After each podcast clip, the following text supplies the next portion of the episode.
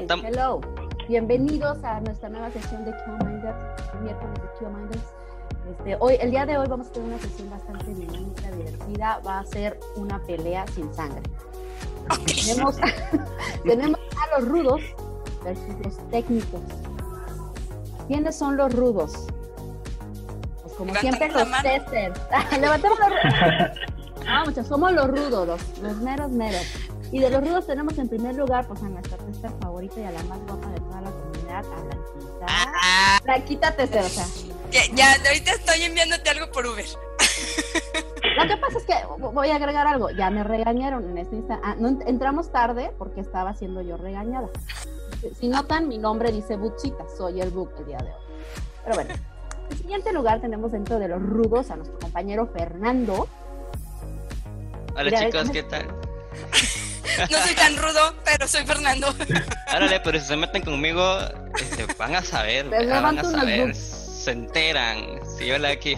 ¿Cómo están chicos? Soy Fernando de la comunidad de, de Mais, obviamente principalmente, ¿verdad? Para que También pertenezco a Firefox como representante y soy de Nicaragua, una vez más acá, ¿verdad? Hoy pues nos rotamos la intro, pero ahí vamos. Me van a correr.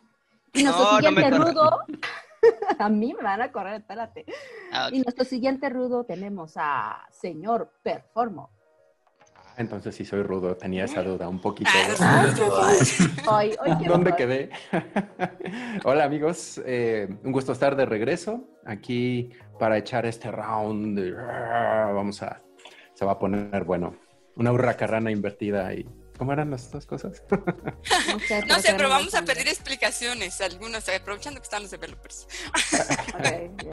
Pero también soy developer. Ah, bueno, perdón. Uh. Continúa. Tiene, tiene, una crisis existencial ahorita. Él debió ser referee o algo así. Va a estar brincando de bandos. Tú puedes meterte en los bandos, ¿no? Y hoy tenemos un nuevo rudo invitado. Juan Antonio, preséntate, por favor. ¿Cuál es tu arma? Hola, buenas este, pues de nuevo en esta dinámica, un placer. Este, yo soy el coordinador de aplicaciones de la de calidad de aplicaciones de la Universidad Autónoma de Nuevo León, en Nuevo León, México. Este, ya, pues gracias por la invitación. Aquí andamos y pues rudo 100%. Ah, bueno. Tester no sé, pero sí me puedo. ok, muy bien, Juan Antonio, bienvenido. ¿Y nuestro último rudo? O sea, hoy somos muchos rudos, ¿eh? Nuestro último rudo. Leandro, vas a tener que cambiarte de campo, de todas maneras. ¿No sabes qué voy a cambiar a Leandro al equipo de los técnicos? Ok. Para que no pierdan por, por mm. Así que, Yasmani, preséntate. Ah, bueno, hola chicos, a todos. Eh, mi nombre es Yasmani. Uh, estoy en la parte de parte duda, como que sería casi más o menos cinco años. y bueno, es sí. Eso me dedico. Eso me dedico a ser rudo. Y, sí, eso hago. Y ahora vamos ahora sí con la parte más divertida, los técnicos. Y este día nos acompaña de la comunidad de Java, Cristian, bienvenido. Gracias. Un placer estar con ustedes. Es verdad que qué bonito se siente estar entre testers. sí, qué bonito. Y qué bonito ser técnico.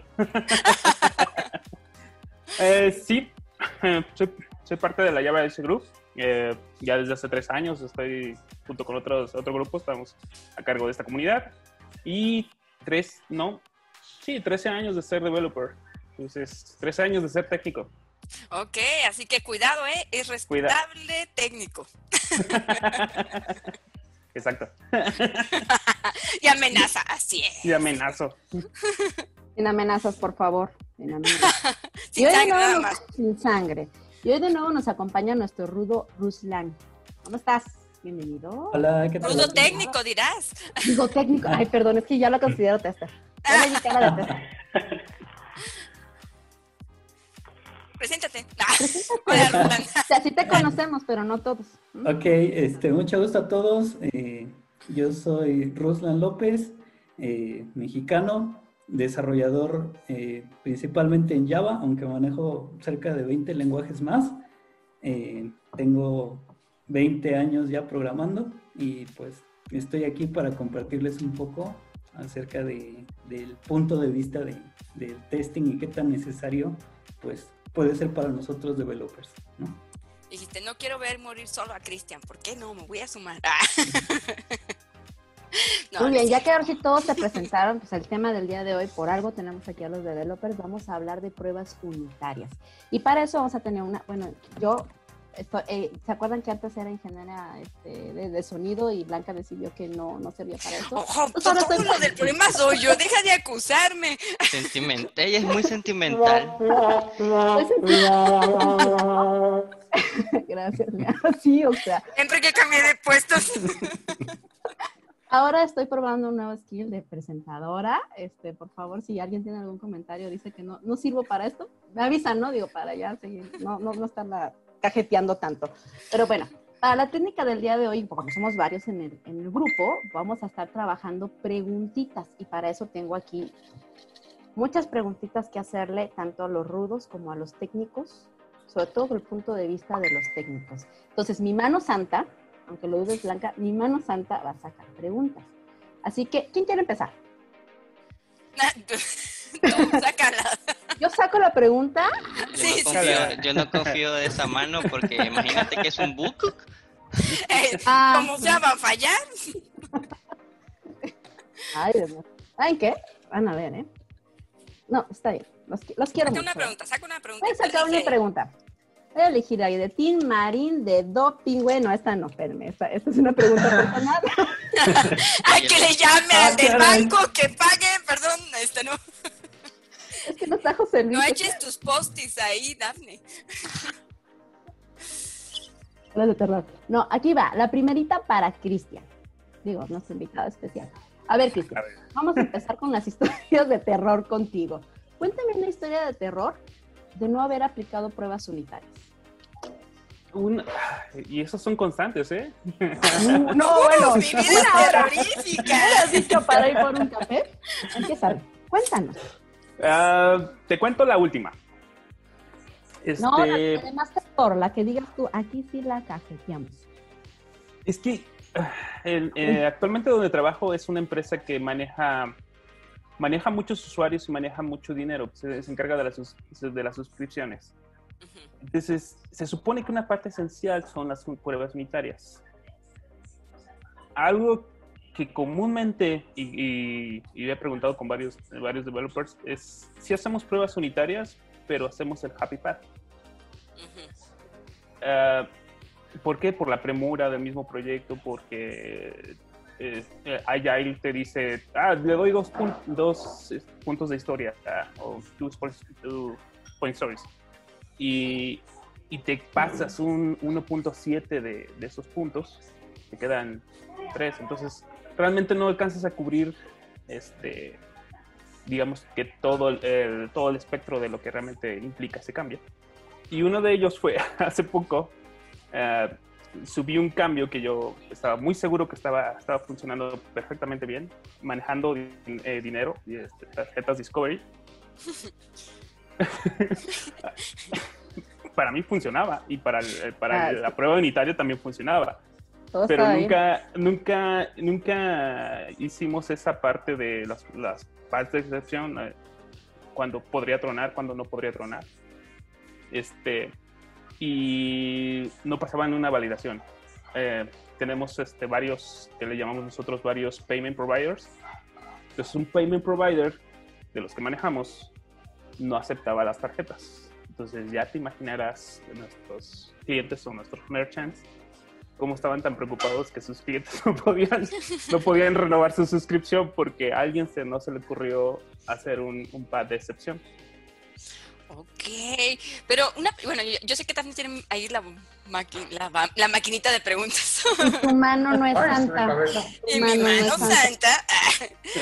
pero, pero una pregunta, cuando estás como en esa situación, este, dices, bueno, no me ajustó tiempo, pero de todas maneras visualizas que hay una situación de riesgo, así como, ¿así pensarán los developers? no, es que realmente no, como developer, eh, piensas nada más en tu cambio y realmente no tienes, como no tienes un contexto tan amplio del business, no te das cuenta que realmente a, qué estás impactando. Por eso son muy importantes las pruebas unitarias. Porque una vez que, que, haces tu cambio, hay otras pruebas sanitarias que deben de, de, cubrir esa parte que tú no, tú no las pensaste. Esa es mi forma de, de verlo. Entonces puede ser que muy específico, como en este escenario de terror, es que faltó tiempo, perdón, en estimación, habría que haber incluido ese tiempo. Exactamente, y eso es lo que siempre, a mí me falla. No sé si a la mayoría de los developers, a mí me falla siempre la estimación. Yo le digo, sí, dame tres puntos de historia, yo lo hago. Y Dos tacos y échale. Así es. Tráeme una coquita y esto sale una hora. Sí, dos cervezas, por favor, porque ya. Ah, sí, Ya, empezó, ya empecé a carburar. Okay, bien. Muy bien. Leandro, desde tu punto de vista, lo de desarrollador y, y developer, no, digo hoy, no, hoy no como tester, elimina esa parte. Ah, ah, perdón, como técnico, en tu amplia experiencia como técnico y desarrollando, ¿tienes alguna historia de terror que nos puedas contar? Uy, uh, cantidades y cantidades. Es que todo el mundo tiene historias de terror. Eh, eh, sí, la verdad es que eh, los temas de las pruebas unitarias, una historia de terror que siempre ocurre. ya, ya, ya notaron, ya, ya notaron quién me reemplazó como técnico de sonido. ¿Quién fue el, que el reemplazó? Sí. bueno, ahora tú eres la presentadora. No me Ahí cuando dije yo, no la armo, perdón. No. Em, eh, la historia de terror fuerte que yo veo con las pruebas unitarias es que muy rara vez se hacen. Eh, como mencionaron, muchas veces la prioridad del developer es, bueno, tengo que entregar la funcionalidad que me están pidiendo. Y pues las pruebas unitarias tienden a ser un, algo, algo que te frena, ¿no? Una tontería que tienes que hacer, que en su mayoría es... Em, eh, y yo mismo lo voy a decir en este tono porque yo fui ese developer con tono de adolescente así, ¡Ash! ¿Por qué tengo que hacer eso? ¡Ah, qué, qué flojera! ¿Por qué me voy a lavar los dientes? Por favor, háganlo. Como sea, no hagan caso de estas malas prácticas. Como de adolescente a niño chiquito, ¿no? y, y, puse ese ejemplo muy a propósito porque las, a pesar de que las pruebas unitarias en la mayoría de veces no ocupan tanto tiempo, no son, eh, en mi perspectiva, no son tan trabajosas, nada más generas una pequeña llamadita con las eh, circunstancias que van a tener tu método, tu clase, tu objeto, lo que sea que estés programando. Y toma poquito tiempo y puedes detectar muchas cosas y casi casi orientarlos un poquito a TDD, Test Driven Development, que vas a tener estas eh, pruebas que tienes que pasar, entonces garantizas que tu código eh, esté a la par. Si, y el ejemplo de lavar los dientes, pues es que toma poquito tiempo y de chiquitos todos nos chocaba. Y dicen, ¿por qué tengo que? Y no quiero. Y a mí me perseguía mi mamá y me con el cepillo en la mano y a veces en la cabeza nos dan para que... Y son dos minutos que te toma el día, ¿no? No te quita realmente nada de tiempo. Y al final te evita tener problemas más grandes, como tener que ir al dentista y que pases una tarde entera mientras te hacen una endodoncia o algo más feo. O pruebas, eh, ciclos de pruebas ya en front-end, ya que son manuales, ya que son muy difíciles de, de, corregir, de detectar y de ver cuál es la situación, pues creo esas son más bien las historias de terror que veo con pruebas unitarias. Yo mismo no las hacía. Oye, pero era una pregunta ahí, o sea, ¿era más la fuerza de qué flojera o no sé qué debería de hacer o no sé, confío más en mi código y por eso no las hago? O sea, ¿cómo era ese sentimiento? Era, era una mezcla de, francamente, flojera. ¿Por qué voy a hacer eso? Y al mismo tiempo tienes encima al project manager, de ya entregaste el código, ya entregaste, tienes 10 funcionalidades más que programar. Ándale, sí, ahí voy, ahí voy. Eh. Y estás concentrado en tratar de terminar este tipo de requerimientos que uno, si no te lo exige, el project manager no es parte también del requerimiento y como dices, es un buen punto. Muchos ni siquiera tienen idea de qué, por qué o qué utilidad de las mentadas pruebas unitarias. Em, pero cuando el propio project manager también te dice, oye, pues sí está muy bien que acabaste la funcionalidad, pero debe de venir con su respectiva prueba unitaria, ¿no? Es un mundo de diferencia, pero si el mismo manager te está diciendo, apúrate, tú así de, ah, ya este cuate ni le importa, ni sabe qué son, pues ya entrego, me vale, eh, yo ya, ya estoy. Es más, la prioridad es entregar, no hacer las pruebas unitarias, porque las voy a hacer. Exacto. Exacto. y, ese es el mayor problema que hay en su mayoría con pruebas unitarias. No, las, eh, no es parte del requerimiento y creo yo que es el primer, de los primerísimos pasos, en especial ahora con Ágil, para poder automatizar. Si tuviéramos estas pruebas unitarias en todo nuestro código siempre, las automatizaciones un poquito más orientadas a backend sería mucho más fácil de invocarlas, sería muy, mucho más fácil de poner varias de estas funcionalidades y no tendríamos que estar esperando a un tester manual, a un frontend eh, automation que las detecte, que detecte problemas, en lugar de, pues ya el mismo developer sacó un poquito de QA, que también ese es algo como developer, yo qué, eso es problema de los QA, yo que voy a andar metiéndome con eso, este... A ver si es cierto, Rulan, ¿es cierto que no te metes con... Eh, sin sangre aquí. De hecho, común es este, los desarrolladores desarrollamos, no hacemos pruebas ni hacemos documentación, ¿no? Es mm. mentalidad generalizada. Sí, todo lo que tenga test algo en el nombre, eh, como developer, eh, no me toca, ya me voy. Es este, háblenle a alguien más y. Ay, pero ¿a poco tienen este sentimiento de estoy viendo el defecto? voy a mirar hacia otro lado hasta que lo encuentre el tester. una, historia y que lo hemos escuchado muchísimo es mi código ya funciona. No tengo idea por qué, pero está sacando lo que debe. Ya, ya, mejor no le muevo. Tienes que poner encima una prueba unitaria.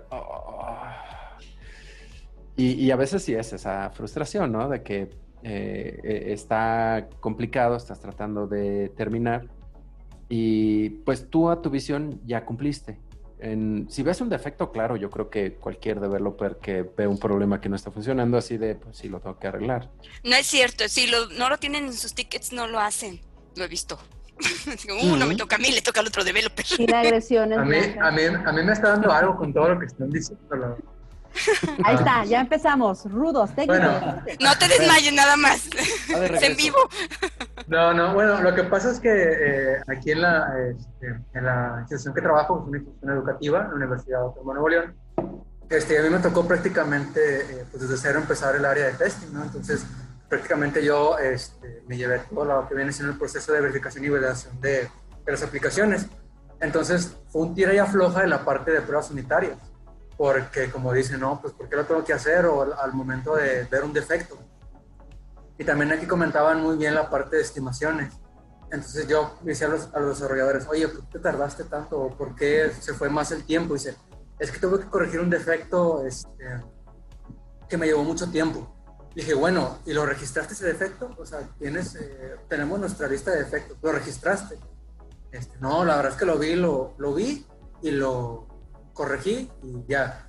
Digo, bueno, pues porque no lo registraste? De esa manera tenemos un tiempo que tú le, este, le diste, o sea, un tiempo que invertiste en, en resolver ese defecto. Entonces, yo como, como encargado de la plantilla de estimaciones, yo te doy a ti un tiempo de corrección de defectos, porque ya tengo un, un historial que tú inyectas tanta cantidad de defectos por n cantidad de código, depende de cómo tú este, hagas ahí la, la parte de estimación de defectos.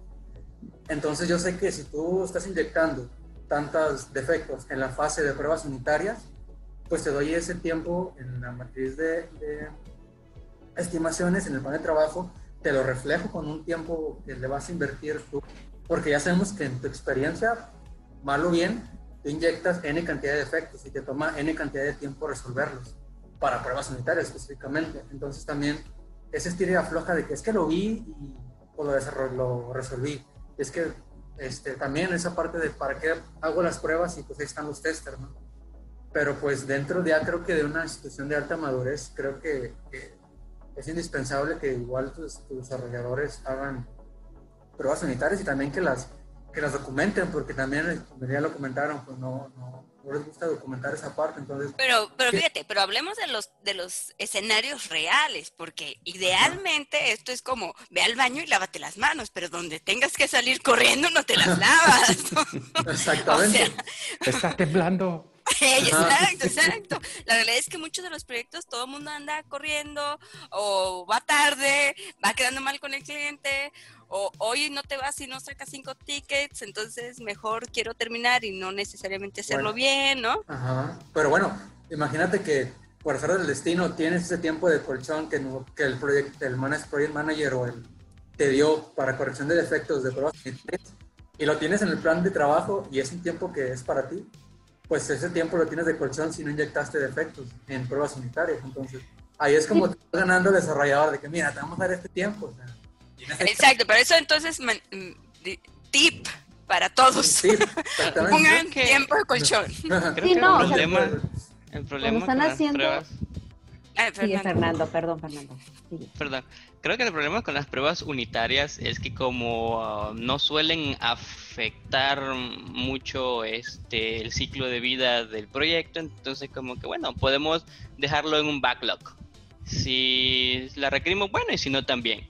Entonces ahí van para, para atrás. Me estaba recordando algo chistoso ahorita que hablaban de que, ok, si pueden vivir con la mentalidad de encontrar un buque y hacerse de la vista gorda, yo recuerdo de que a mí me pasaba algo en los primeros días, de que si yo miraba un book, mi tarea era reportarla, pero era como que, está fácil, como tester.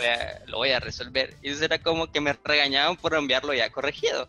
Y me costó un poco en esa parte de, de solo reportarlo y no corregirlo.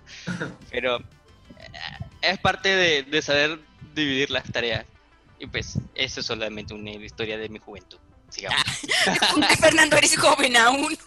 sí, sí, hablamos de juventud.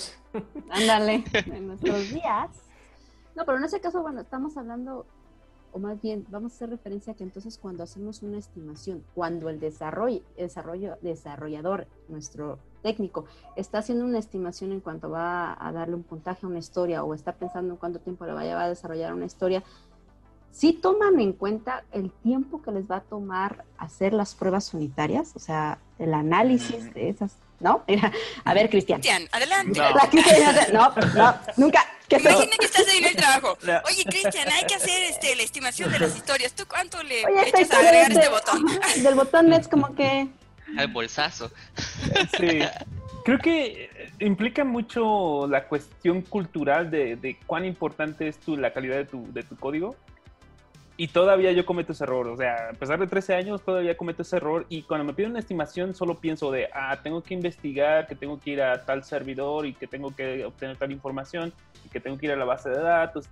Piensas más en, en, tu, en tu rubro, ¿no? En pasos que tienes que llevar a cabo. Exactamente y nunca piensas en las pruebas unitarias. O sea, dices, ah, pues sí, me, voy a chutar cuatro, cuatro, puntos de historia en esto. y nunca se te ocurrió decir, ah, cabrón, pero me, ¿cuánto me voy a tardar haciendo los, los unit tests y de, y de, qué escenarios? Entonces, para mí, eh, usualmente es así de, primero pienso en mi cambio, o sea, y, y, creo que muchos developers estamos en eso. Mientras están platicando el problema, mientras tú lo estás leyendo, ya estás construyendo la solución, pero nunca estás construyendo la parte de la calidad de tu solución. Ok. Es que viéndolo desde el lado del, rudo tester, bueno, si vemos, por ejemplo, una historia que nos dice vamos a implementar el, botón net, bueno, nosotros ya analizamos en ese instante que estamos escuchando todo el, el, background de esa historia toda la información, estamos analizando al mismo tiempo los escenarios y decimos, bueno, tengo que probar con esto, tengo que probar con aquello, tengo que meter. Hacemos ese análisis. Bueno, hacemos ese análisis, pero no siempre nos dejan de todas maneras probar. Voy a decir en un lugar de un cierto proyecto, ah, creo que ninguno de mi equipo ve el programa, así que lo diré. no les he dicho, pero... Nombres, nombres. Eh, este, eh, alguien te está saludando en el chat. Ay, güey. Uy, perdón, pero hola, hola, saludos a todos, no diré nada. Tanto se ha desconectado. Perdón, conexión. No, o sea, es, a mí más bien me ha tocado que estoy en la historia y que estamos haciendo los puntos y yo digo, bueno, en mi equipo de testing pensamos de quizás el developer, bueno, el equipo de desarrollo para esta historia requieren tantos puntos, no sé, ellos tres puntos, nosotros tres puntos para probar, bueno, cinco puntos, ¿no? Así.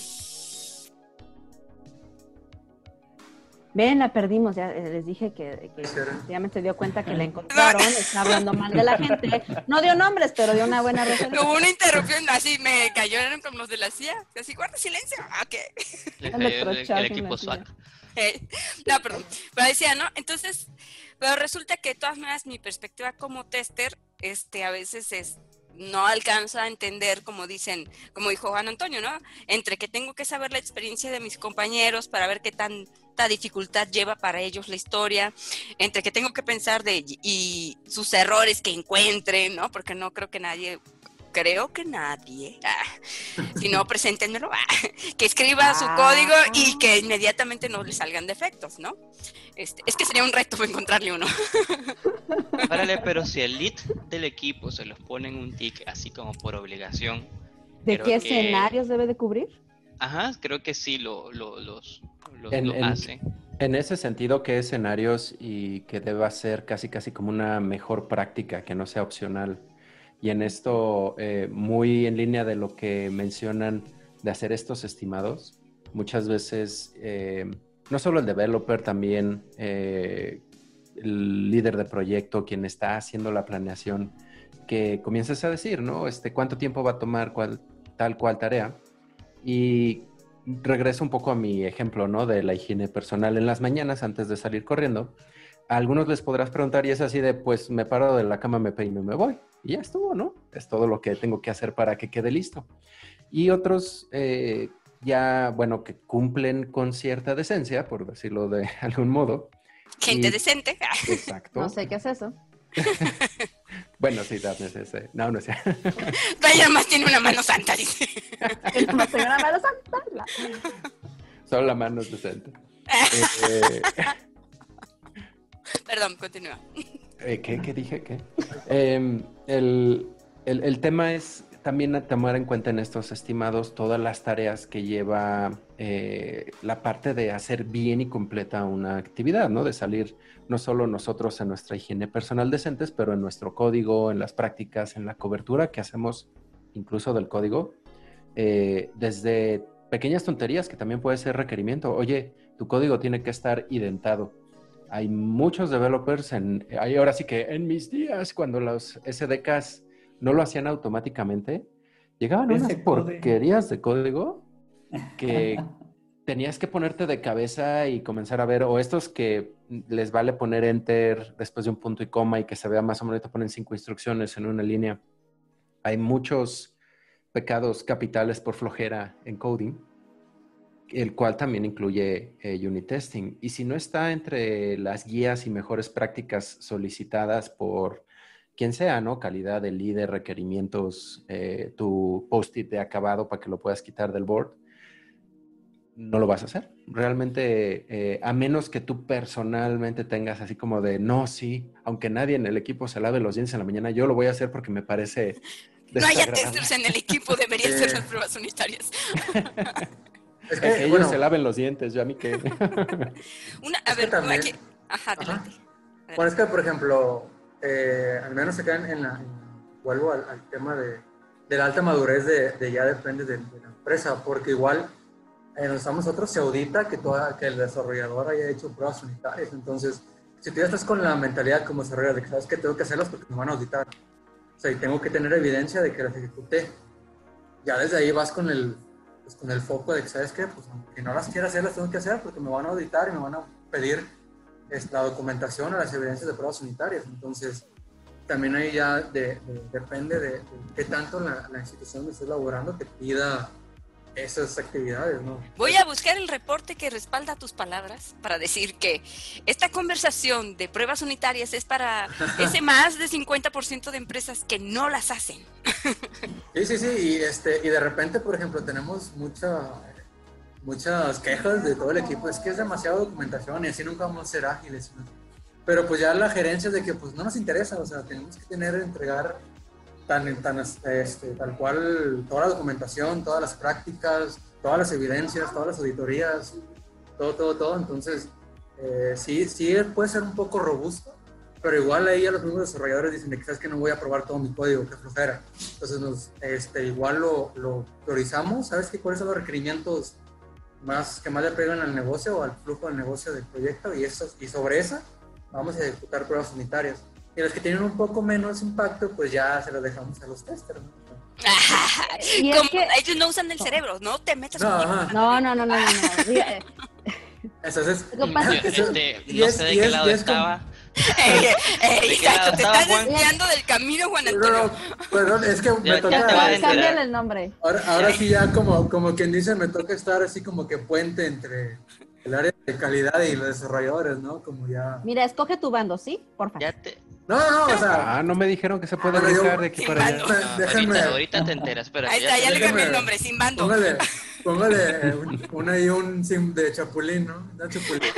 Ya te envío tu por aquí. para que te entretengas. Pero no, o sea, e, es parte de, de al menos en, en, la parte que, que me toca, ahora sí en la situación este, pues estar negociando con los desarrolladores y a veces pues ser buena onda y ponerte de su parte, de, su lado. bueno, ya ¿sabes vimos que cómo eres, ¿eh? No, no, ya no, Juan No, no, o sea, fíjense, ahí estamos hablando, bueno, se están tocando varios puntos, ¿no? El primero Sensibles, por cierto. Sensibles, ¿no? ¿Oíste, Juan Antonio? Yo, los quiero a todos por igual. yo no. yo no. Hay que ser sincera, yo no. Podrán ser todos. Me voy.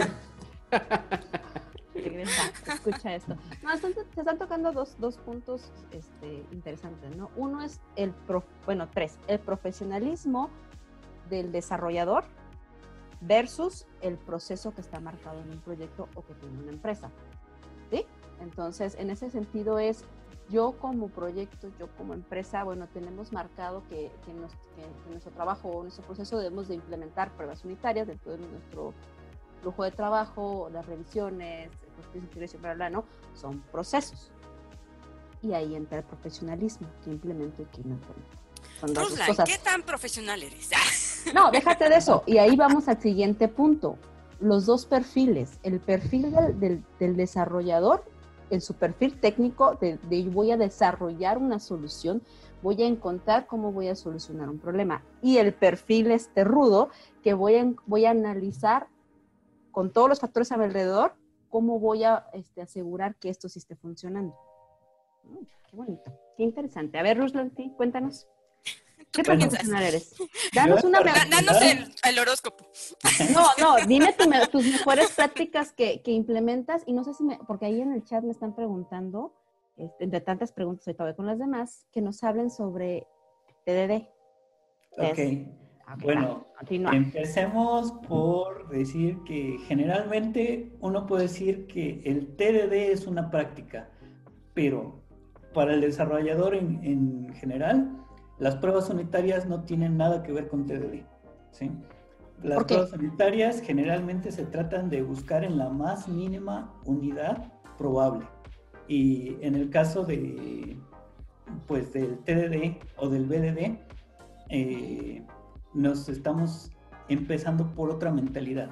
No es la mentalidad de, cómo lo voy a implementar, cómo lo voy a hacer, sino es una mentalidad que cuando un desarrollador la adquiere, le cambia totalmente la forma en que hace su proyecto. Uno de los grandes problemas que la mayor parte de, de desarrolladores tenemos, ya hablando del tema de profesionalismo, es el hecho de que nosotros mismos nos hacemos nuestras pruebas unitarias y siempre las hacemos a modo porque la hacemos de acuerdo a nuestra solución. No estamos acostumbrados a pensar primero en, ¿sabes qué? Voy a hacerme una prueba y después voy a empezar a desarrollarlo para cumplir con esos requerimientos puntuales, funcionales y de negocio. Entonces, una práctica que ayudaría muchísimo y que también causaría muchos problemas es el hecho de que otro desarrollador hiciera las pruebas unitarias de mi código. ¿sí? En el momento en que nosotros hacemos el código, solo estamos pensando en una forma de hacerlo. Una sola solución y esa debería de ser la que funcione. Sí, me figura que lo que dices donde otro desarrollador debería probar tu código significa así como divide y vencerás. Hay que promover esa práctica. Es, más, se van a pelear. Esos son los principios de Extreme Programming cuando eh, incluso puedes tener tres desarrolladores nada más viendo y una cuarta persona es la única que puede programar y ahí todos están como compartiendo información lo mismo puede pasar con eh, unit testing, ¿no? Tienes eh, el modo que ya varios decidieron cómo va a quedar el código, la función, que es el mejor modo que a los tres se le ocurre, y al mismo tiempo qué coberturas con unit testing le van a dar a esta funcionalidad.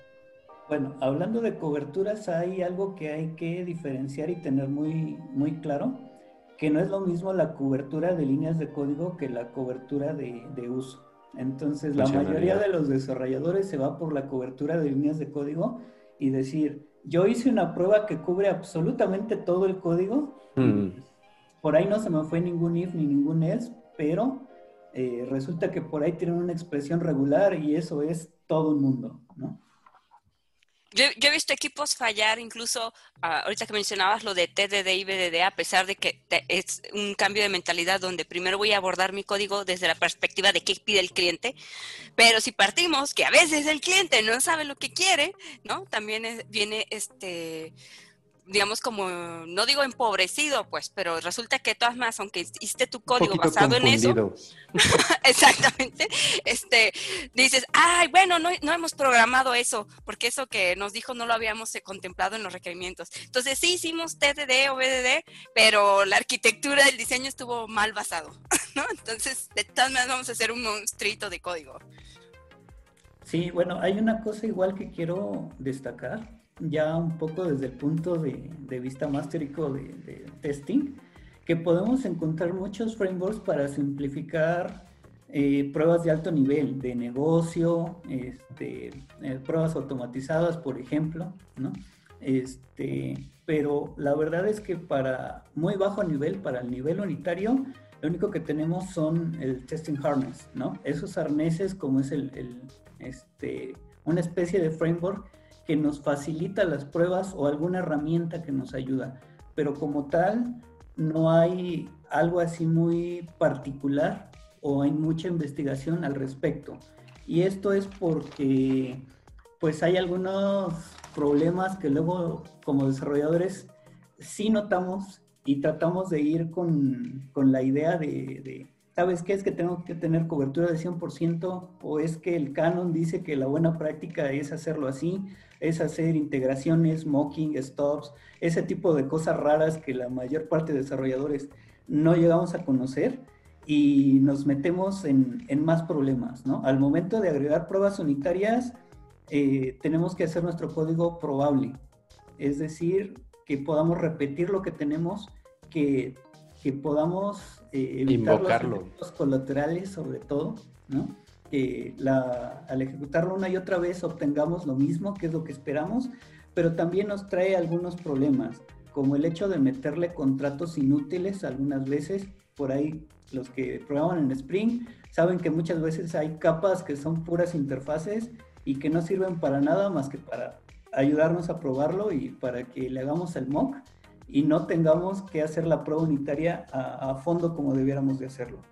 Eh, mucho del código se termina duplicando porque terminamos haciendo módulos innecesarios, eh, nuestros mocks asumen nuestra implementación, no hay realmente eh, pues que hagamos primero el, el, TDD o el BDD, sino que vamos directo con el contrato y el contrato está muy casado con la implementación. Eso es un problema que muchas veces se ve.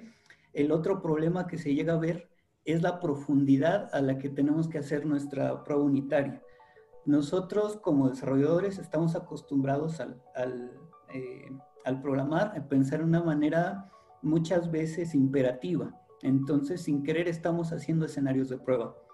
Eh, podemos hacer escenarios muy complejos o muy simples como para probar que se cambió el valor de una variable, que es algo que a nivel negocio no tiene mucha trascendencia, o también podemos hacer pruebas de súper alto nivel, como verificar que haya una variable que se comporte el, guardado de datos, la, persistencia de sesiones, sesiones, eh, sobre todo con ambientes multihilos, ambientes distribuidos. Ese tipo de pruebas son las que pocas veces hacemos.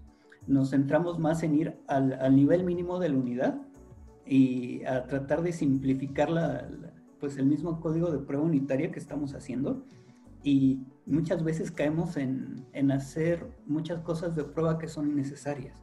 Eh, como desarrolladores igual pocas veces eh, se nos enseña a pensar en, temas de diseño respecto a las pruebas. Entonces, eh, no siempre estamos conscientes de qué tan fáciles son de mantener nuestras pruebas o si nuestras pruebas deberían de quedar pues prácticamente para que no se muevan.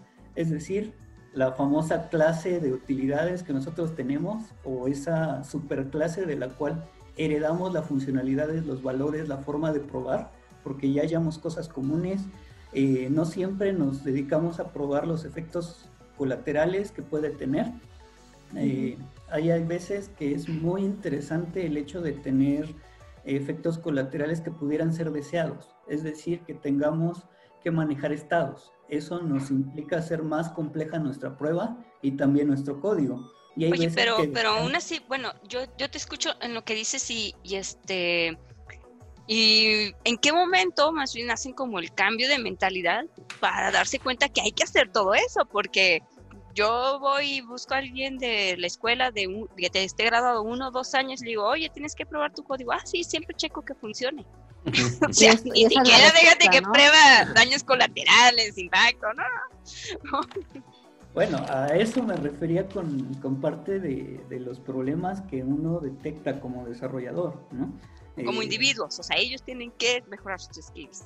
Pero no en el sentido de que tengo que aprender a probar mi código, ¿no? O sea, uno detecta pruebas este, que uno puede hacer un escenario, como un tester al momento que le dan la historia, pero la diferencia con el desarrollador es que tiene que garantizar que lo que está haciendo está bien es no solo por el ego de decir yo lo estoy haciendo bien, sino por el hecho de decir yo tengo confianza que mi código se puede ir a producción. ¿sí? Entonces ahí entra no tanto el profesionalismo, sino la experiencia. Como yo tengo más experiencia, antes de lanzarlo, lo voy a, me voy a echar un round de sombra con mi propio código y voy a tratar yo de, de meterle valores que un usuario podría ocurrírsele poner o otro desarrollador, porque siempre pasa que cuando nos ponen a trabajar en, en Agile, no hacen verdadero trabajo en equipo, sino que realmente es como en la escuela. Tú traes la cartulina, tú traes tal cosa, tú haces este módulo, entonces tenemos que pensar un poco en cómo hacerle para que el otro desarrollador no nos rompa nuestro código.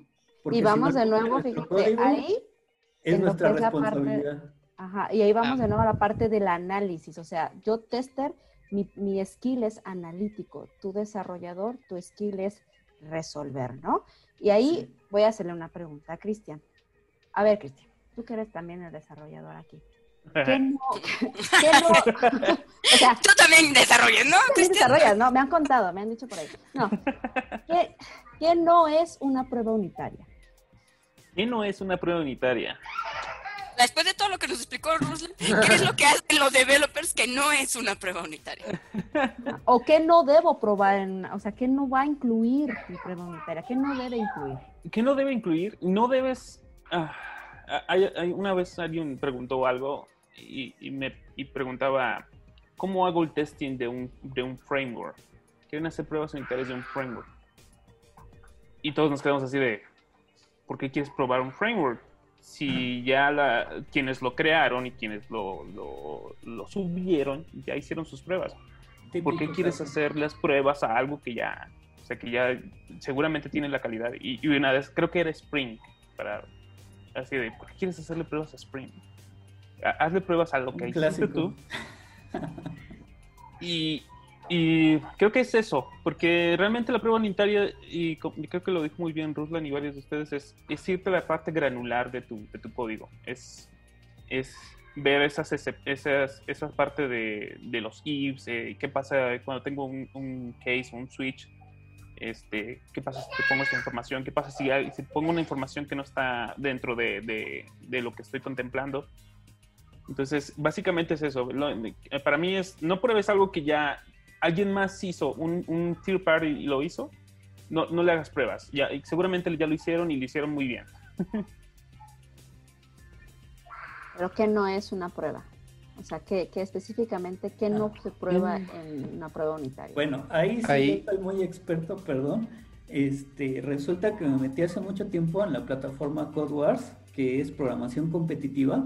Y la cosa que a mí me gustó de CodeWars es que tenía las pruebas unitarias para todos los lenguajes que, que estaban manejando. Entonces, tú hacías la prueba unitaria y si pasabas las pruebas unitarias había resuelto el ejercicio. Así de simple. Entonces, eh, parte del problema era que muchos de los usuarios eran muy mañosos, solo querían los puntos y ahí es donde pues aprendí la mayor parte de, de hacer buenas pruebas porque muchos usuarios eh, estaban acostumbrados a ir a hackatones, eran estrellas y entonces hardcodeaban las soluciones. Los primeros 100 números este, primos los metían en un arreglo, tenían el mejor desempeño del mundo, pero cuando uno lo trataba de llevar al problema un poco más allá, eh, pues uno se daba cuenta que nos estaban haciendo trampa, ¿no? Entonces, eh, parte de, lo que les va a parecer un poco paradójico es que para hacer una buena prueba unitaria eh, no debe de ser predecible es decir, no debe ser repetible. Es algo que es un poco paradójico porque uno dice, si yo hago mi prueba debería de siempre pasar, de darme el mismo resultado, de no darme cosas locas. A lo que me refiero es a meterle aleatoriedad en los valores. Nosotros sí, pero vamos a, regresamos a lo mismo, les voy a regañar técnicos. No me contestan el no. No me contestan el no, bueno, pero ahí estoy diciendo Ruslan que si haces una prueba unitaria con valores estáticos, pues lo que va a pasar es que la siguiente vez nomás estás repitiendo la misma prueba y no necesariamente verificas algo diferente. Ajá. Yo tengo una duda, tengo una duda. Ah, me habéis dudas, eh. Hoy tengo un montón de dudas en el chat. Tengo una duda. bueno, te las rolo. Oye, bueno, además de, además de que ah, parece ser un problema de, de, de, culturizar al, buen programador, porque pues tenemos así como que el tester revisa lo del programador y para que el programador haga una buena prueba unitaria, ¿quién se las revisa a él? Otro programador, pues en resumidas cuentas, ¿no? Si los dos son igual de malos, pues ¿qué están ah, revisando?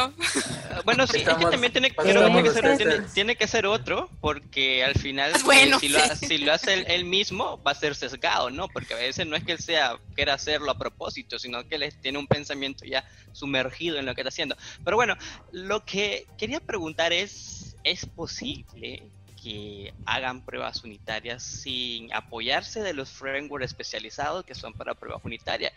Porque mi corta o larga, no sé cómo podría decirlo yo, experiencia, eh, lo que llevo de vida, menciónalo así.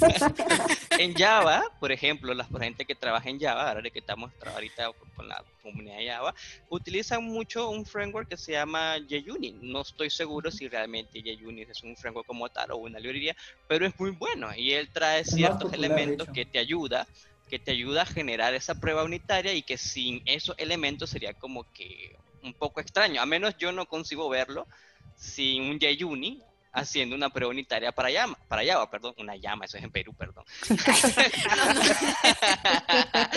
Eh, y igual en PHP está algo que se llama PHP, PHP Unit, que también genera todo ese código necesario para hacer tu prueba unitaria en PHP Unit. en Unit en .NET. Ajá, exacto. Eh, y pues es posible valerse es este así es, posible hacer prueba unitaria sin valerse de estos framework sí absolutamente. Sí es posible puede llamarse prueba unitaria sin usar eso a ver Cristian qué opinas sí es posible hacerlo pero implica más trabajo. Se supone que estos frameworks para eso, para eso están hechos para hacerte más sencilla la, hacer la, la prueba unitaria. Y, y, para mí, desde mi punto de vista y estos años que he trabajado, para mí es más sencillo entre entre más, ¿cómo se dice? La prueba unitaria no tiene que ser tanta codificación, porque al final de cuentas estos frameworks también caen en, tengo que codificar la prueba unitaria. Y hay unos frameworks como, ah, vi cómo funcionaba un poco Spock, y Spock es ya más como un, hable, un cómo estás hablando más con la, con la funcionalidad. Este, te doy esta información, estoy esperando esta información. E, eso es lo más sencillo que podría llegar, y a mí como developer, pues me lo pones sencillo y te lo hago te lo hago en 20 minutos, como decían, o sea, como cepillarte los dientes y ya, ahí está tu prueba unitaria. Pero al, al, no tener estos frameworks, creo que lo pones más complicado y, y, y si nos da flojera hacer una prueba unitaria con JUnit, usando Moquito y usando no sé cuántos frameworks, ahora no los quitas y dices, nada, ¿para qué lo hago? Es, es, volver a codificar algo que ya, ya había hecho. Oye, Cristian, pero de todas maneras estos frameworks, bueno, el hecho de que los utilices tampoco son infalibles a, tu código, pues de todas maneras puede haber errores. Así, es, eh, y creo que depende más de tu lógica, de cómo estás programando. Eh, y, algo que sí, eh, creo que vi en unos, en unos proyectos, no hace unos años, es que le empiezan a meter las, esa sencillez que esperas tú hacer, ahora ya la empiezan a poner más complicada y le empiezan a meter dependencias a la prueba unitaria entonces empieza a volver un monstruo. O sea, es otro, otro, otro archivo de, cientos de líneas y dices, ¿esta es una prueba unitaria? La, vez, la primera vez que yo vi me lo presentaron así de, ah, mira, esto es todo nuestro set, nuestro set de, de pruebas unitarias. Y vi un metodito de como de 130 líneas y dije, oye, pues esto no es una prueba unitaria, esto ya es, te estás haciendo testeo de todo el maldito sistema. Este es otro programa, ¿por qué me cambias de proyecto? ¿Qué te pasa? Ahora tiene que hacer una prueba para eso, otro que supuestamente iba a probar. Oye, pero Cristian, y aprovechando, o sea, pero aquí estamos hablando de, bueno, creo que todo lo que han dicho es desde el punto de vista de, ah, voy a entrar a este proyecto, voy a empezar a hacer hoy mis pruebas del código que hoy tengo que desarrollar. Pero, ¿qué pasa cuando te metes a un proyecto y no tiene pruebas unitarias? Y a lo mejor ya no es una situación viable, ni siquiera de llevar a cabo. Pero hay que ah. probar, ¿no? caes en ese, caes en ese loop, caes Sí, o sea, te digo, me ha tocado. Este de aquí, en el, en el proyecto que estoy, sí es así como, no hiciste tu prueba unitaria, shame, shame. Pero me tocó en otros de, nah, no hay prueba unitaria, ah, no hay bronca. Yo así de, vámonos, síganle. Y te vuelves así, o sea, caes en ese vicio donde están todos los desarrolladores de, pues no se hizo prueba unitaria, bueno, vámonos. Por eso decía, hay mucho que es la, la depende mucho de la industria que estás, que estás cubriendo y también depende de la cultura de la misma empresa. Si la empresa te dice, nada, no son importantes para nosotros, es un apéndice que nos podemos quitar las pruebas sanitarias. Los testers somos un apéndice. ¿quién es, el malo? No, yo comparto esa, esa situación cultural. O sea, creo que ah. ni testers ni developers luego hacemos correctamente las pruebas si culturalmente la empresa no las, no las pide y no te da el tiempo. Porque incluso también a, a los testers, si a los developers le dicen, no, apúrate con ese código sin pruebas unitarias, que así salga, ¿cómo crees que nos va a los testers? Ya nomás el happy part. Listo, ya tenemos que liberar. Ya, ya, funciona lo que tiene que funcionar. Entonces los malos son las empresas, no, por eso no están aquí. No, no tanto las empresas. No los hemos ¿Quién es el malo aquí? Falta de eh, mejores prácticas, hábitos, culturas. Eh, eh, y, que no es que la empresa diga voy a hacer evil y no lo voy a poner y no. que mi usuario final le truene la aplicación. Te decimos que truenos ¿no? cuando se ríen. Pero es muchas veces es cuestión de ignorancia es de que, pues bueno, no saben que tienen que cubrir este tipo de eh, pasos. Y como mencionan algunos, hay algunas que incluso se van al otro extremo solicitando, eh, en teoría unit testing debería de haber cobertura casi general para todo, pero cuando digamos estás, eh, como dice Cristian, traes un componente nuevo, ¿para qué le vas a agregar si el componente en sí alguien lo hizo, esperas que ya funcione? aplicaciones third party que también se me hace raro a veces probarlo. Y dices, bueno, es eh, innecesario, ¿no? Eh, eh, regreso al ejemplo de la lavada de dientes. El otro extremo es algunas chicas, no voy a hacer referencia a nadie aquí. ni a la de la mano santa ni a la otra. Llevas cuatro horas, ya, ya estás lista. No, no, todavía falta que me pula también y sacan el taladro. se empiezan a arreglar quién sabe qué más o sea, lo dices porque nosotros no nos arreglamos. Está bien. Ah, ya pensé que se le cayó un tornillo y está ajustándoselo antes de salir. no, luego algunas cosas con las que se exfolian y acá aparecen taladros, instrumentos de tortura, no sé. Si te fijas, tengo 50 años y parezco de 20. No, no, no, sí, sí, sí. Muy buenas pruebas unitarias. Casi se cae blanco. L'Oreal, patrocínenos. Perdón, ya. Este segmento es patrocinado por. Y, regresando a esto, un, algo que quería agregar, un arma de doble filo también puede ser esta exigencia de tener cobertura. Eh, ya, Dafne, espérate, me desconcentro. este, eh, tener cobertura completa o muy puño de hierro para solicitar que todo esté con pruebas unitarias y muchos eh, comienzan a entrar a, bueno, voy a probar cosas innecesarias, redundantes, como creo que fue Rustan quien lo mencionó, conectores nada más que están eh, pasando información y no procesando nada en realidad.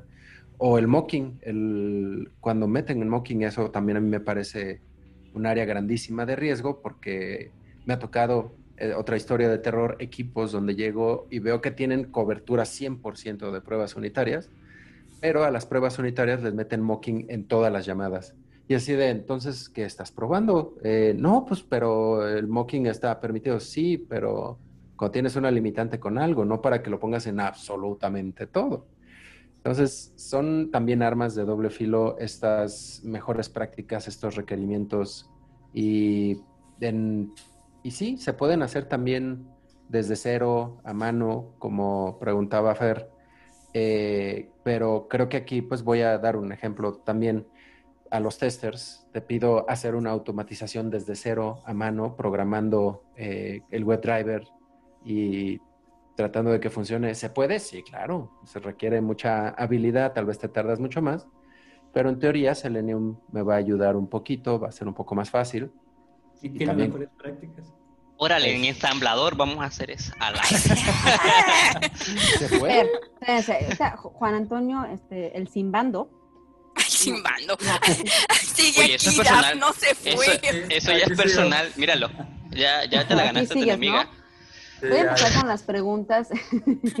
el enemigo, no. Eh, con las preguntas que vienen ahí en el chat. Y vamos a una pregunta bien chistosita, ¿no? ¿Quién hace las pruebas unitarias? ¿Quién fue?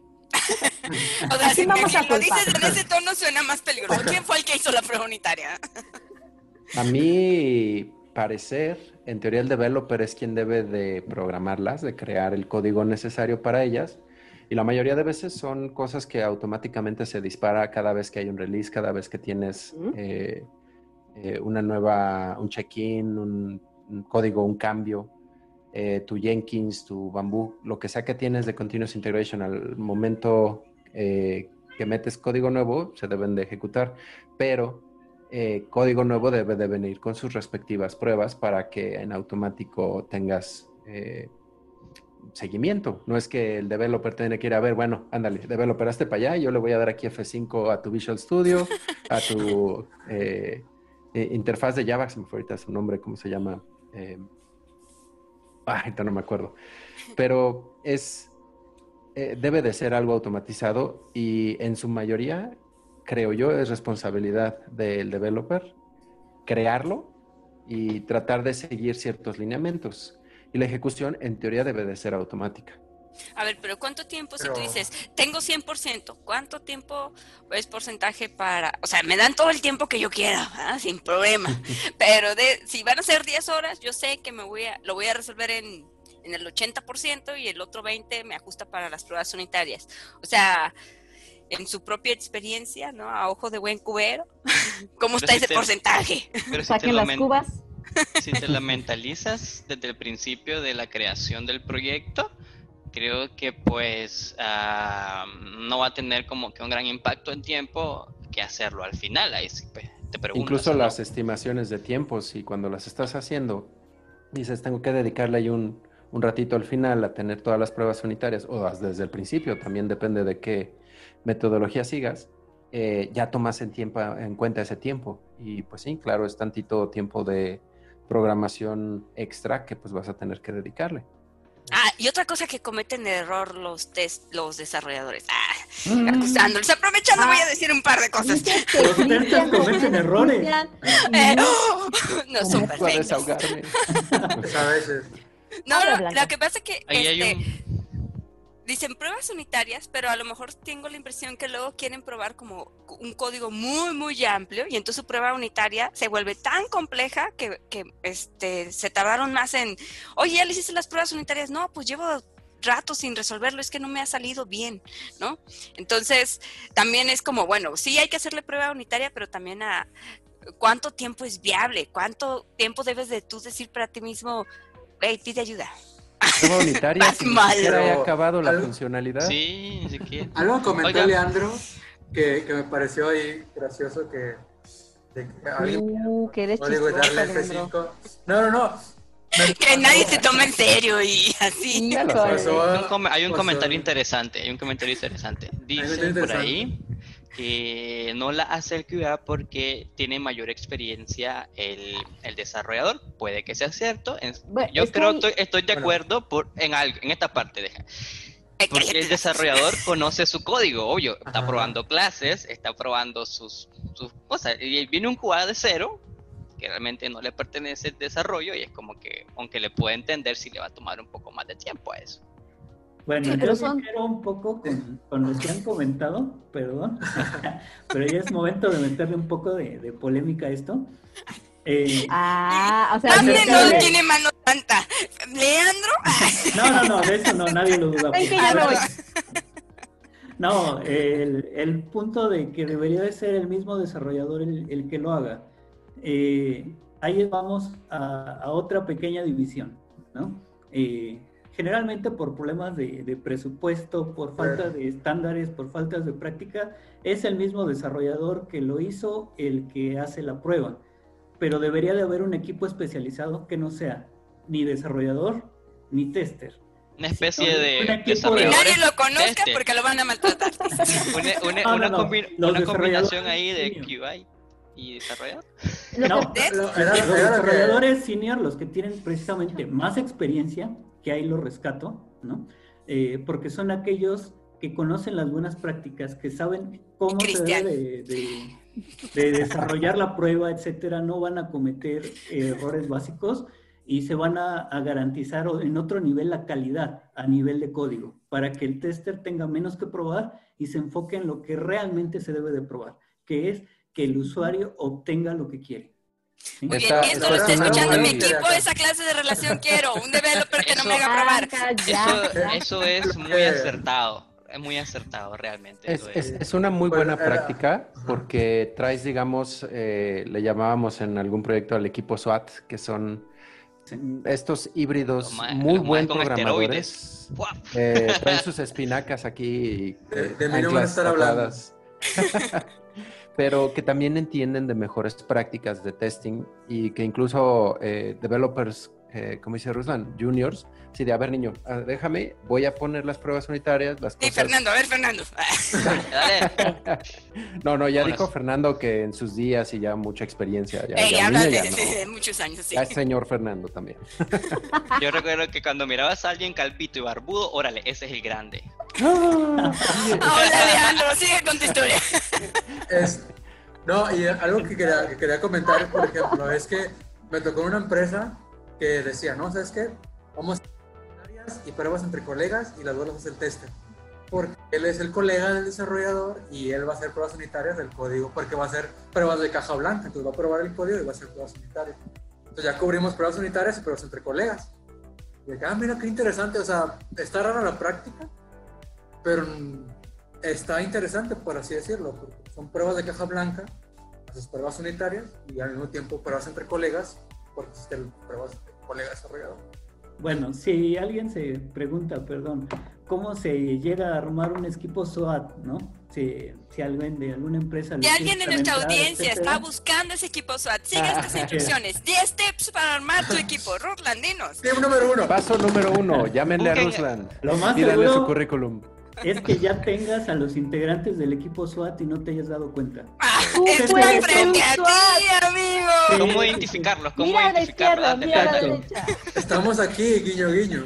Mírenme a mí. Los integrantes de ese equipo SWAT son aquellas personas que normalmente eh, los tienes para pagar fuegos. Tú los tienes de un proyecto para otro porque son aquellos que se desempeñan bien son aquellos que tienen un poco más de experiencia y que conocen más cómo trabajan compañeros de distintos equipos. Esos son los componentes ideales de ese equipo SWAT. ¿Un arquitecto, un senior? No necesariamente, puede ser. Necesariamente. Pero tienen que ser muy habilidosos. Sí. Pero lo importante aquí es, primero, que haya estado en varios equipos, ¿no?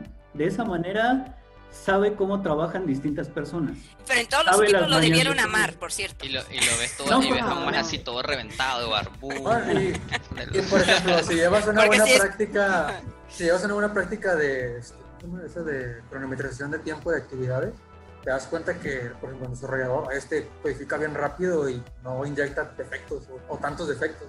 Bueno, pues vamos a echarle un ojito a él y vamos a moverlo a este proyecto porque tenemos un requerimiento ahí medio complicado y él ya ha trabajado en, requerimientos parecidos, vamos a meterlo a aquel, aquel equipo y ándale, que también lo saca rápido el trabajo. Bueno, ya estamos, ya tenemos un desarrollador con el equipo usual. No, es que sí, como dice Roland, tiene que ser bueno, porque si empresas, project managers, clientes, si usted quiere pagar por alguien que apenas tiene poquita experiencia, pues ¿qué cree que va a pasar? yo, quiero, yo solo quiero hacer una aclaración para, para, para que para que no se no se malinterpretaciones. No para no para que no se malinterpreten las cosas. Lo que pasa es que yo dije eso de, de la barba porque hubo un tiempo en el que se, había un cliché, había un cliché no, no, no es contra la Había un cliché de que la gente con, así, pues, con ese tipo de deporte eran los tipos con experiencia. Todo, entonces, mirabas a Richard Stallman, miraban a, gente de la comunidad que se vestía así tipo hipster. Y pues decía, no, esos son los majes que saben, esos son los, perdón, perdón, esa palabra no, esos son los tipos que ah. saben. esos son los tipos que saben. Blanca, nos vamos a tener que dejar la barba. espera, no, que nadie sepa que pico cuando me dan besito en el cachete. no, pero sí es cierto. Había ese estereotipo de eh, pues medio llenito, barbón con playera hawaiana, shorts y sandalias, y ese era el super gurú de programación. Sí, sí, era un. Pero ahora usa camisa gris y trabaja en Facebook, dices. Sí, usa Fedora y. ¿Qué tal? Bueno, pero dejen que Ruland diga. A ver, segundo paso. Después, consigue el chido del equipo. Bueno, a esa persona le vas a tener que invertir como empresa porque esa persona tiene que aprender de testing. Si aprende de testing, aprende de, de seguridad, aprende de buenas prácticas y se va a llevar las buenas prácticas de un proyecto a otro. Nos va a crear un estándar, va a aprender de procesos, que es algo que en todos lados es muy necesario. Entonces es alguien a quien hay que invertirle y es una persona que por sus características quiere desarrollar su carrera, que es esa persona que tiene inquietudes y que de repente lo puedes perder si no le das suficientes retos. Esto suena como a chantaje de secuestro. Me puedes perder, amiguito. ¿Le estás mandando el mensaje a alguien, Ruslan? ¿Quieres que hablemos de ello, Ruslan? ¿Quieres que hablemos? ¿Quieres que hablemos de tu próximo proyecto, Ruslan? Ya pasan de las 8, pero todavía no es la hora del confesionario. No, sí, ya bueno. No, pues ya, ya, ya. Ya, ya este, pasan de las 8. A ver, ciérranos con la última pregunta. No. la última, no, es que hay varias o ya no sé. Una, una, la del botecito. Ah, ya con eso que mi mano no es santa, me queda claro, estoy contenta con esa parte. La puedo aceptar, voy al público y el público aclama sus respuestas, ¿no? Eh, ah, oh, van dos, eh, dos preguntas. La primera, ¿qué se entrega después de, o sea, que hay un entregable de las pruebas de unit testing? Yo como... Por 300 puntos. ¿Te refieres a, un mínimo de...? un documento que se entrega que dice, ¿sabes qué? Se probaron estas cosas te entregué. No. No. Estoy pensando Varía. cómo debe ser, ¿eh? Varía de acuerdo a, la empresa y a lo que pide. Sí. Yo diría que sí. ¿Debería? ¿Debería haber uno? ¿Un entregable? Sí. ¿Debería haber un entregable? Sí, debería. Bueno, Depende, si estás manejando Agile y tienes eh, eh, tus tickets de Jira, ahí hay, un, ahí hay varias secciones en tu ticket que deberías de, cubrir, ¿no? Como el, el, el, de hacer la criteria y el de fin. Eh, se me olvidó la otra, la otra sección, pero son dos, dos metas que debes de cubrir y se supone que tus test, eh, tu, tu, unit test debe de cubrir ese acepta criterio de, ah, ok, si tengo esta información, debe de, debo de tener este resultado. Si le pongo esta otra, debe de tener este otro resultado. Y ese es el entregable. Ese sería el entregable para mí. Que porque se documenta en la historia. Es que, ajá, es que, por ejemplo, si un modelo MMI que te pide evidencia de un entregable, eso puede ser, pues, con esa, con esa que comenta Cristian, perfectamente cumples con esa práctica. No tiene que ser ni muy complicado ni tan laborioso. Hay empresas que ah, no vamos a hacer un documento con historial de versiones, con secciones, con, con muchas cosas y, nada más para poner, si hicieron pruebas sanitarias de este código. Ya. Esto es lo que pones, pero tienes un documentote que tiene que firmar el, el project manager y el tester y el desarrollador y, y esa es mi evidencia. la puede, Exacto. La puede ser tan complicada o como tan sencilla como comenta Cristian. Y recuerden algo, porque ahorita hay, este problema actual entre muchos y, yo, me, yo me anoto que nos cuesta mucho nos cuesta mucho leer Empieza diciendo tu nombre. Soy Cristian Gómez. Soy Cristian Gómez y me cuesta un huevo leer tanta, tanta documentación. Al grano. Y, siempre es cuando... Y esa es la pelea constante con las, las historias, así. Al grano. Ponme al grano. ¿Qué necesitas? no, nomás dijo al huevo, no al grano. Perdón. La, verdad nadie nos entiende. Cuando no hay documentación nos quejamos. Y cuando, hay documentación, eh, qué, hueva, qué hueva, qué hueva, Hágame un resumen. bueno, algún consejo que les puedo dar. Eh, me tocó hace ya muchos años trabajar con la gente de Redcar y sus estándares y ellos sí entregaban demasiada documentación, pero como no tienen idea. Lo que ellos hacían es que lo metían dentro de las herramientas para ello. En ese momento no se hablaba de integración continua ni de esas cosas modernas, pero ellos con las herramientas que tenían en ese momento, que casi siempre era Maven, que ven que tienen su propio repositorio y esas cosas, eh, se encargaban de orquestar todo lo que tenía que salir ahí. Ahí mismo se orquestaba que se generara la documentación con el reporte de quienes lo habían programado, este, que salieran reportes de tiempos de eh, pruebas de carga, por ejemplo, ¿no? Este, no tanto de desempeño, sino de carga, los tiempos de, este, de respuesta por cada página, este, la cobertura, los niveles de calidad que ellos tenían, este, y la documentación también de las mismas pruebas unitarias que estuvieran documentadas para que algún tester pudiera llegar y revisarlas y decir, ok, quiero saber qué hacen tus pruebas unitarias, voy a leer la parte de la documentación, que es un documento HTML y que me dice exactamente qué pasos seguiste y qué cosas están probando ahí. Yo como tester te diría, estoy de acuerdo, pero te diré que tampoco la oportunidad de ir tan lejos se me da en ningún proyecto. Básicamente es como, oye, voy a probar esto en el UI o incluso en las APIs o lo que sea, y es como, ah, sí, sí, sí, pero eso ahorita no es un defecto. Eso, aunque no, tú nomás prueba lo que funciona. entonces, ¿para, qué, reviso más? Bueno, ya saben, los estándares de, de, Red Hat son altísimos y este y pues son bastante conocidos en, en, el mundo del desarrollo porque son así como que un látigo muy, muy feo, ¿no? Que, que pues para empezar te echan encima el SonarQube y herramientas de, de calidad, herramientas de análisis estático de código, eh, que te hacen mejorar como desarrollador, eso es cierto, pero también te hacen batallarle mucho, porque tienes que pensar no solo en una forma de resolver el problema, sino en cerca de 10 formas distintas y ver cuál es mejor antes de poderlo sacar.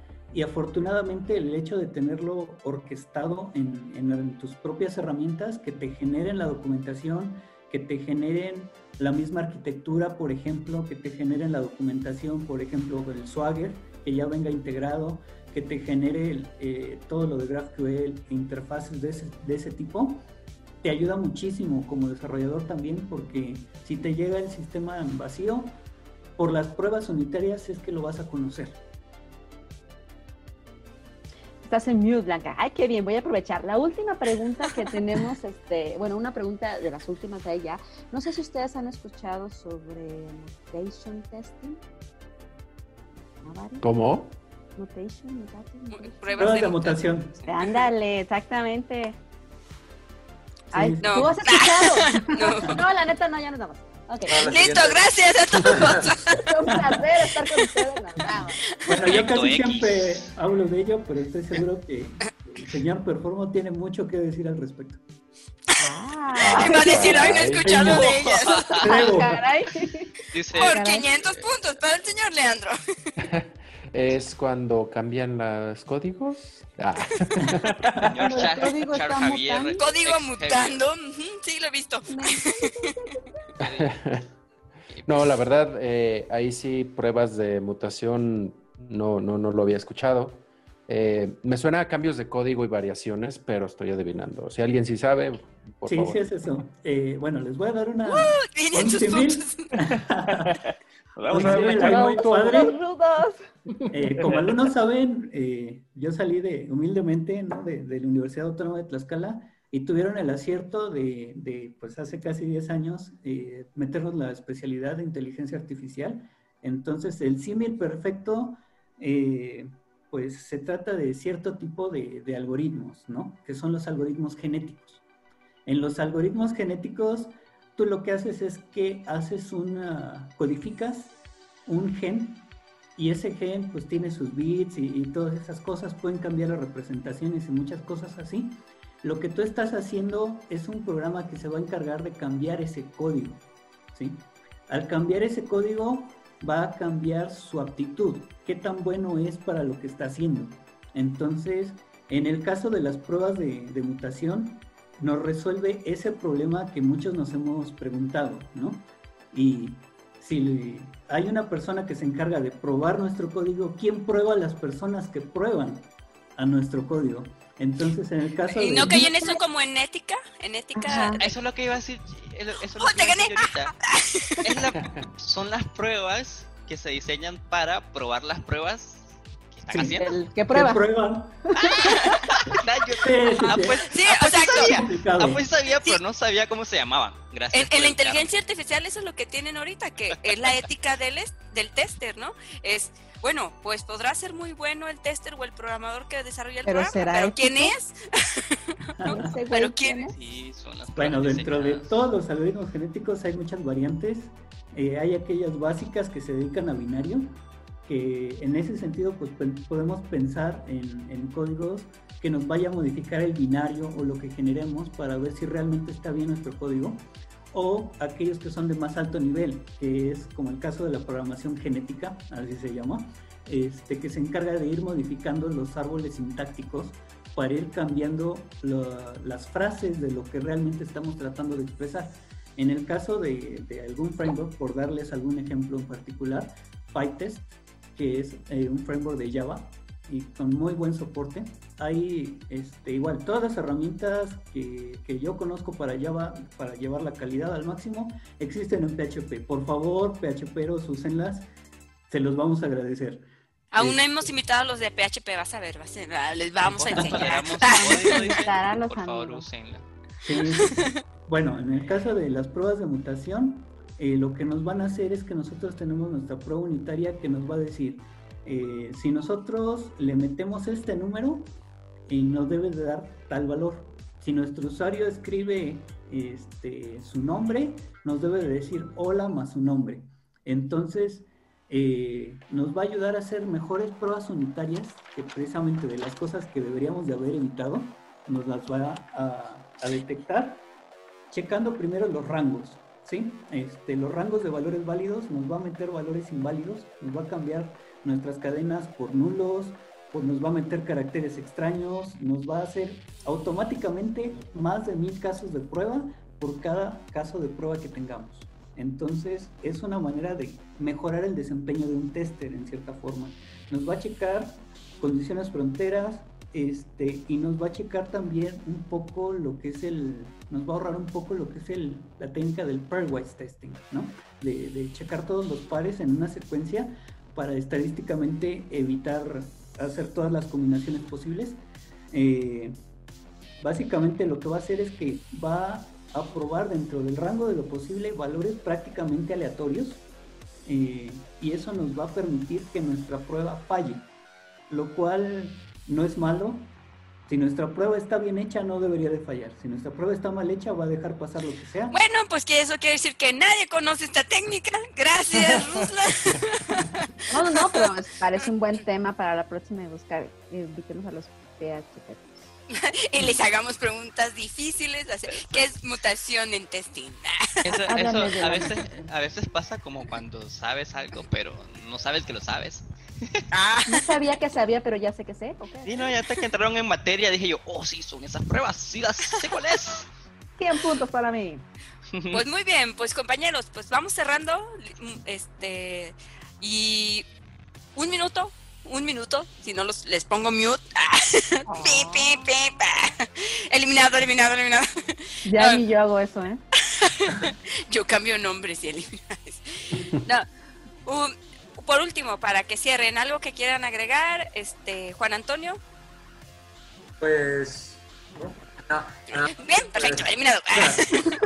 Bye. No, pues simplemente que es una práctica que creo que sí debería hacerla todo desarrollador y que tengan en mente que a la hora de hacer la estimación, para que no se vean después muy eh, apurados en cuanto a la codificación, pues también eh, planeen esos tiempos, de que lo tengan en mente desde un inicio.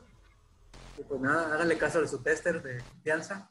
Exacto, de cabecera. Somos amigos. Somos buenos, somos buenos.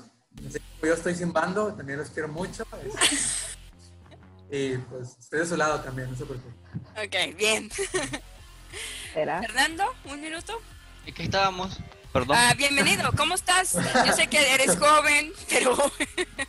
Un minuto para qué, sorry. Para, cerrar y eh, tu última recomendación para las personas que hacen pruebas o deberían hacer pruebas unitarias.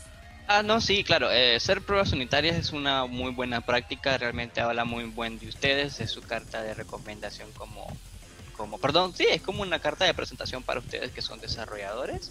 Y pues, además que pues les va a ahorrar mucho, a, mucho trabajo a la hora de, de, de, de buguear su, su código y pues creo que es, muy, es, muy, es una muy buena práctica que deben implementar independientemente que se los pidan o no para que ustedes luego pues, puedan transmitir eso a las siguientes generaciones de, desarrolladores, ¿no?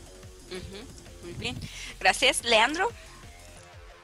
Eh, pues bueno, como developers, lávense los dientes, siempre pongan eh, pruebas unitarias, es muy importante que cumplan con ese requisito no es cuestión de testers, eh, es cuestión de equipos, de trabajar juntos. Uno los crea, como desarrollador eh, escribe el código, pero el requerimiento viene de alguien que entiende cuáles son las cosas que se deben de probar. Tal vez un SWAT, como mencionaba Rudlan, o el QA manager, la persona que está indicando cuál es la cobertura que debe de hacerse. Pero en teoría, todo código debería de tener cobertura de pruebas unitarias si lo estamos creando. Si ya estamos trayendo algo que alguien más hizo, ya funciona, y de bueno, también no, no reinventen la rueda. Y pues sí, nunca se les olvide. Ok, gracias, gracias. Eh, Ruslan, un minuto. Exacto.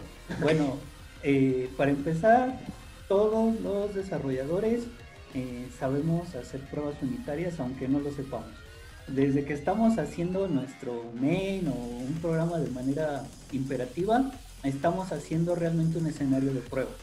Entonces, eh, la idea de, las pruebas unitarias es poner en métodos lo que debería de ser una forma de correr el programa. Yo les recomiendo muy particularmente que, se que le dediquen un tiempo a aprender pruebas unitarias porque eso los va a diferenciar de programadores junior de programadores semi. Les va a ayudar a avanzar mucho en su carrera. Y bueno, finalmente una recomendación, si tienen dudas por muy antecedentes que creen que sean o no saben cómo ponerlas, de todos modos, pónganlas en los comentarios. Muchos de nosotros las revisamos una vez que termina la plática. Gracias. Eh, Cristian, agradecerte también por venir y esta vez estar la comunidad de Java con nosotros. Dinos, a nombre de todos los que saben Java y son de la comunidad de Java y que somos bien flojos. Ah, no, que sí, como lo han dicho, ampliamente recomendable, hagan sus pruebas unitarias, documentense. Eh, hay, eh, últimamente hay mucho, este, eh, está en boga el TDD. de hecho, antes de que me invitaras, estaba leyendo unos artículos en Medium acerca de lo mismo. Y nosotros como, como comunidad de Java, que somos así globalmente, se están haciendo varias pláticas. Entonces, aquellos developers interesados en TDD, eh, vamos a estar soltando varias pláticas. Y también en un conference que estamos por organizando, nos están llegando muchos temas de TDD. Entonces, eso, eso quiere decir que sí son importantes. Muy bien, pues compañeros, ya saben, jóvenes, señores testers, todos los que estamos en esta comunidad. La calidad es primero. Ajá. Y como dijo por ahí, no recuerdo el, eh, quién fue el que, ay, que todos hablaron, pero por su código los conocerán, así que no queden mal con las personas que los conocen, hagan bien su trabajo. Y pues bueno, para cerrar, este, tenemos nada más unos anuncios. Dafne, Déjame compartir, pues déjame compartir. Ay, sí, ya se me olvida, va, va, va, va, va. Ah, Dale. Me regaña, me regaña a mí, pero ya le... Échale, échale. Te vas a poner ruda. tenemos este anuncio. Eh, no le diste compartir sonido. Oh, pero bueno, están leyendo, están leyendo, están leyendo, están leyendo, están leyendo. No te vayas, Daf. Muy bien, Daf. Me van a correr. Alguien no probó esto. Pero vamos a cantar todos juntos. Hanson testing. No se pierda su próxima conferencia. cuando uno no prueba antes de. Porque me pasa el video. El, ejemplo de cómo no hacerlo, chavo. ¿Cómo no hacerlo? por, algo me pusieron la bucita, muchachos. esto no es coincidencia, esto es. Es muy común. Bueno, está bien, gracias. ya puedes dejar de compartir.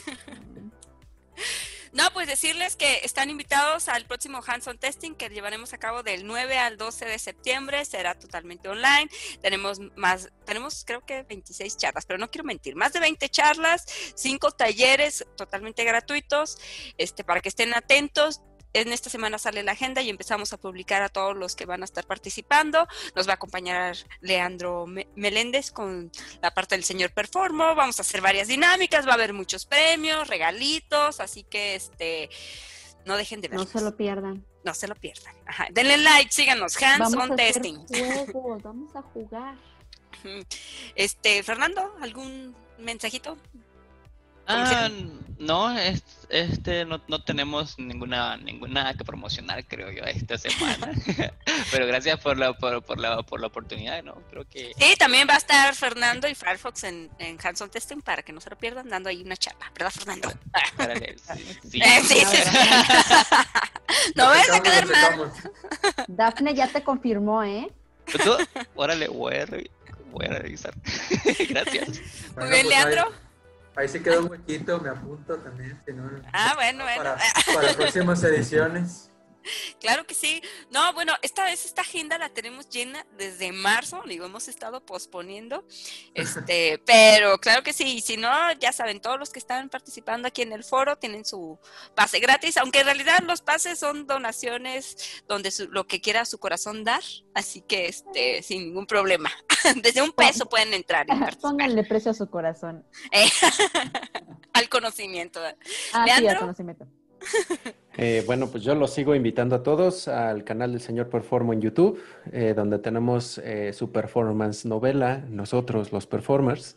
A los que le hagan al inglés, también hay canal en inglés ya, que también tenemos la serie de Us, the Performers, también tratando de mantener ambos. Y también los quiero invitar a los que han usado para performance y pruebas de carga la solución de Flood, eh, ellos también tienen un canal donde eh, pues ya me invitaron y vamos a aparecer pronto, así que también si pueden suscríbanse con los amigos de Flood, que pronto voy a estar diciendo ahí mis chistecitos en ese canal también. Perfecto, genial, gracias. Ah, y también nosotros estamos invitados con las chicas de Women in, eh, Women Who Code de Monterrey, con quien también el día 30 de julio estaremos dando una charla con ellos, Dafne y yo. que no, se no sé quién es Dafne, yo soy Luchita. Para que también ahí estaremos anunciando en las redes. Y Cristian, nuevamente, de ustedes, top. Es mañana justamente una mesa redonda. Eh, está enfocado, y para aquellos que estén interesados en, en, coding, está, está enfocado para nuevos developers vamos a tocar temas básicos con mucha discusión. Algo parecido con ustedes, pero ahora échale ¿Entre amigos desarrolladores o qué? Eh, nadie contra nosotros, así quieres decirlo. ahora vamos a atacar a los, invítanos, a los, testers. Ellos nunca prueban, no, no levantan.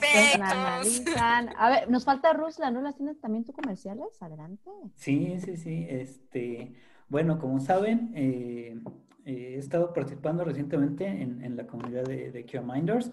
Este, por ahí pueden checar las encuestas que están muy geniales.